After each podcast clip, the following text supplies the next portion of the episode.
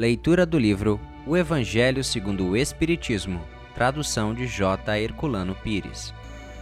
Instruções dos Espíritos, Bem Sofrer e Mal Sofrer. Lacordaire, Havre, 1863. Quando Cristo disse: Bem-aventurados os aflitos, porque deles é o reino dos céus, não se referia aos sofredores em geral, porque todos os que estão neste mundo sofrem, quer estejam num trono ou na miséria.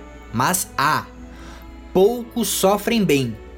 Poucos compreendem que somente as provas bem suportadas podem conduzir ao reino de Deus. O desânimo é uma falta.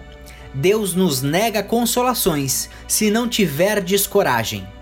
A prece é um sustentáculo da alma, mas não é suficiente por si só. É necessário que se apoie numa fé ardente na bondade de Deus. Tendes ouvido frequentemente que ele não põe um fardo pesado em ombros frágeis.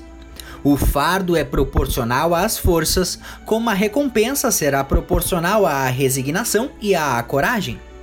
A recompensa será tanto mais esplendente quanto mais penosa tiver sido a aflição. Mas essa recompensa deve ser merecida, e é por isso que a vida está cheia de tribulações. O militar que não é enviado à frente de batalha não fica satisfeito, porque o repouso no acampamento não lhe proporciona nenhuma promoção. Sede como militar, e não aspireis a um repouso que enfraqueceria o vosso corpo e entorpeceria a vossa alma. Ficai satisfeitos quando Deus vos envia à luta. Essa luta não é o fogo das batalhas, mas as amarguras da vida, onde muitas vezes necessitamos de mais coragem que num combate sangrento, pois aquele que enfrenta firmemente o inimigo poderá cair sob o impacto de um ferimento moral. O homem não recebe nenhuma recompensa por essa espécie de coragem, mas Deus lhe reserva os seus louros em um lugar glorioso. Quando vos atingir um motivo de dor ou de contrariedade, tratai de elevar-vos acima das circunstâncias. E quando chegardes a dominar os impulsos da impaciência, da cólera ou do desespero, dizei, com justa satisfação: Eu fui o mais forte. Bem-aventurados os aflitos, pode, portanto, ser assim traduzido.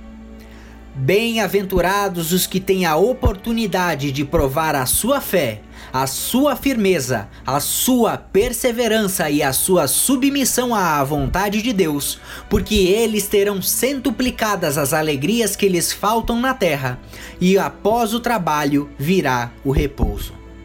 Muito obrigado por assistir o nosso podcast. Se você gostou, deixe seu like e compartilhe. Dessa forma, poderemos juntos espalhar cada vez mais a luz do Cristo Consolador.